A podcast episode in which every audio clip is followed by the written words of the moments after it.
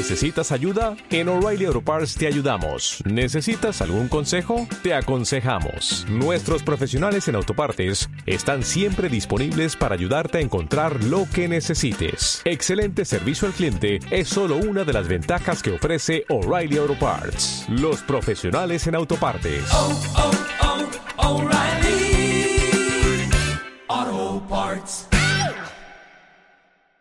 ¿Qué pasa, los leídos míos? Como ya os dije, no grabo porque no tengo nada que decir, pero en este momento, bueno, hace un rato que he terminado de leer Viaje más allá del crepúsculo de Robert Anson Heinlein. Ya os comenté en un episodio anterior que esta fue la última novela que Heinlein publicó en vida, digamos que es su última novela oficialmente aunque The Pursuit of Pankera fue publicada hace unos días, ¿vale? Hace un par de meses. Y bueno, digamos que es una reescritura de El número de la bestia.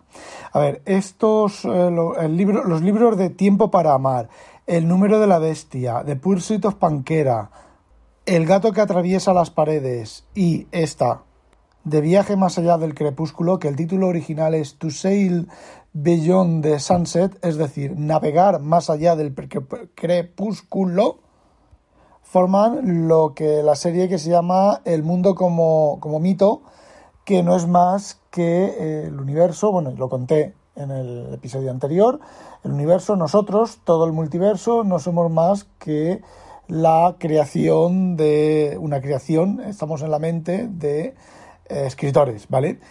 Nuestra línea temporal, nuestra realidad, la que estás escuchando ahora, que estoy hablando yo, pues no, no somos más que la imaginación de un escritor.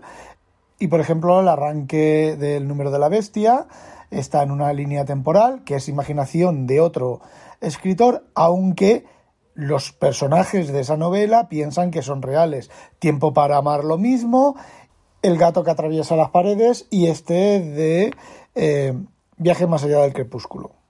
Bueno, pues si bien en El gato que atraviesa las paredes, que no tiene mucha relación el título con el contenido del libro, excepto una pequeña parte al final que aparece, hay un gato así sin mucho fuste, la historia comienza con un asesinato sin mucho sentido mientras dos personas están hablando de sus cosas y continúa con una historia muy heinleiniana, muy kafkiana, en la cual al personaje pues le van ocurriendo una serie de eventos, de cosas que no tienen mucho sentido y poco a poco te vas dando cuenta de que no es más que una inmersión en el mundo de los dos anteriores, vamos, en el mundo de Lazarus Long y el multiverso.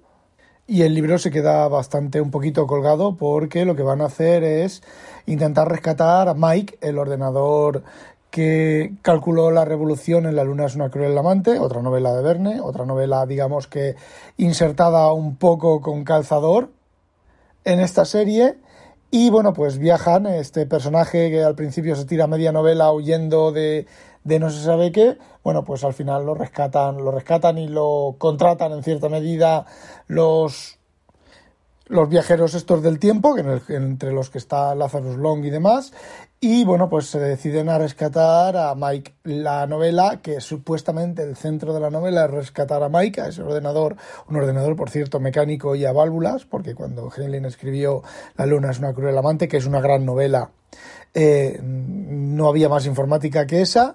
Bueno, pues realmente el rescate no se cuenta. La novela narra las historias de la historia, la huida de este, de este, de este capitán, como ya he dicho. Luego se junta con los viajeros en el tiempo y del multiverso. Y luego la última escena, pues es la chica y el chico muriendo, esperando que lo rescaten. Y bueno, este de Viaje más allá del crepúsculo comienza con Maureen Johnson, la madre de Lazarus Long, pues atrapada en un universo y en un momento temporal que desconoce por completo que existiera.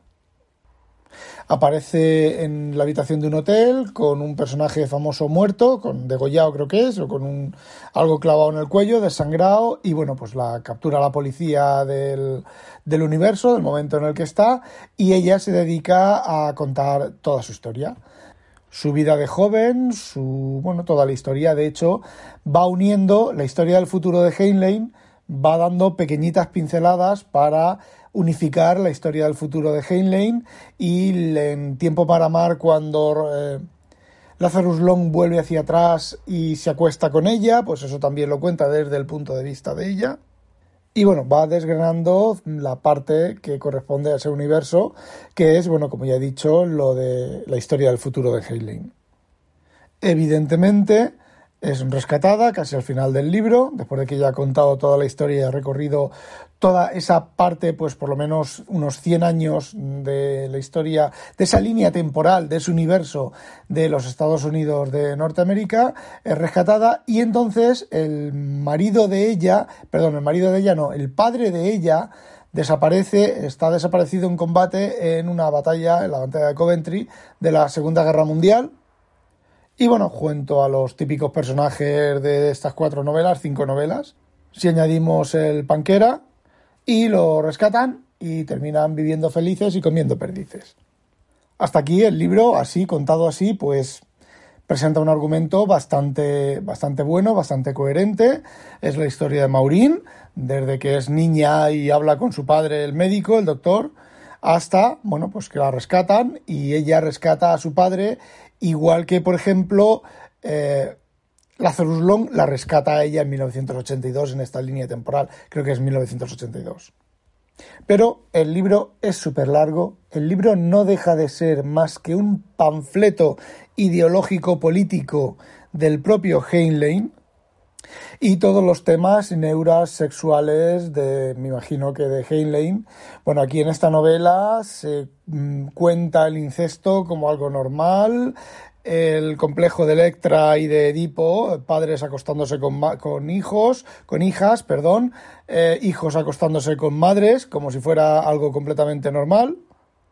Y sexo, mucho sexo, no explícito, evidentemente, Heinlein no es de esos, pero sí cierta picantería eh, toda, este, toda esta historia de incestos y demás, si eh, contada en la época, a lo mejor podría tener algo de sentido. Ahora, en la actualidad, pues la verdad es que el libro es bastante asquerosillo de leer. A ver, a mí muchísimas partes del libro, y mira que a mí el tema de que se hable de sexo y de cosas raras en el sexo, pues la verdad es que me la repampinfla, pero muchas partes del libro a mí me han parecido como si fuera el, como Heinlein, como un viejo verde, escribiendo lo que él no puede hacer y teniendo sueños húmedos con que se acuesta con su madre, con que su padre se acuesta con su hermana y cosas de ese tipo. Por ejemplo, en Tiempo para Amar, estos temas también salen un poquitín, pero salen al final del libro, salen así como contados de refilón, pero aquí no, pero aquí es que se hace hincapié, se describen los dos hermanos manteniendo relaciones sexuales como la madre los intenta separar, como, mm, bueno, no quiero contar tampoco muchas cosas del argumento cómo Maurín quiere acostarse. Maurín lo que no sabe es que cuando se acuesta con el cabo Bronson eh, no sabe que es su hijo, pero luego en, en, las siguientes novelas pues sí que lo sabe y la excita. Y como por ejemplo ella se ofrece a su padre a acostarse con su padre.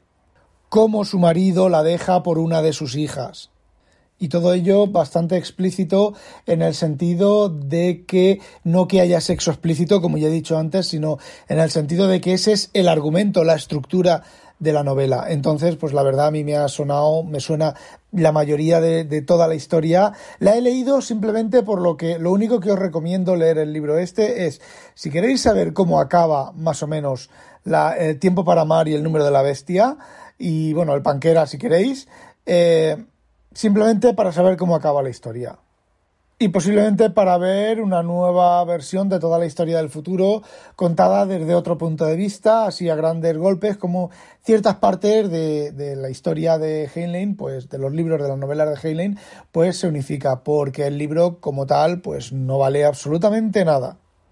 Y vamos, no es que puede ser que quisiera repetir eh, Heinlein, quisiera repetir eh, el mismo general, el mismo efecto que por ejemplo con Forastero en Tierra Extraña, pero lo cierto es que el libro, pues bueno, se nota el cansancio del autor, se nota más bien las fijaciones del autor, no deja de ser, como ya he dicho, un mero panfleto político y sexual. Y bueno, eso es todo lo que os quería contar sobre, sobre esta serie de libros. Ahora no olvidéis, sospechosos, habitualizaros. Adiós.